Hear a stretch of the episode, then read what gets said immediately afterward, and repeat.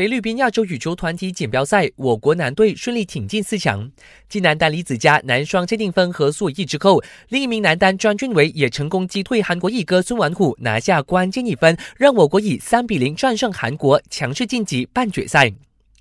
阿莱格里好像找到新东家了。从祖云杜斯下课之后，主帅阿莱格里就一直赋闲在家。最新消息说，意大利人已经和一家英超俱乐部达成协议，虽然没有说明是哪一家球队，但外界都在猜，应该就是曼联。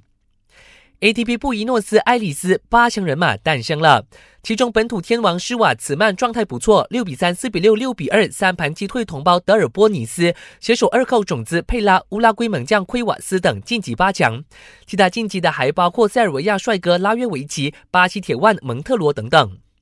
新冠肺炎疫情不断扩散，GF1 中国站确定延期之后，如今有消息说，原定四月初举行的越南站赛事也可能取消，就连澳洲大奖赛揭幕战能否如期进行，也成了未知数。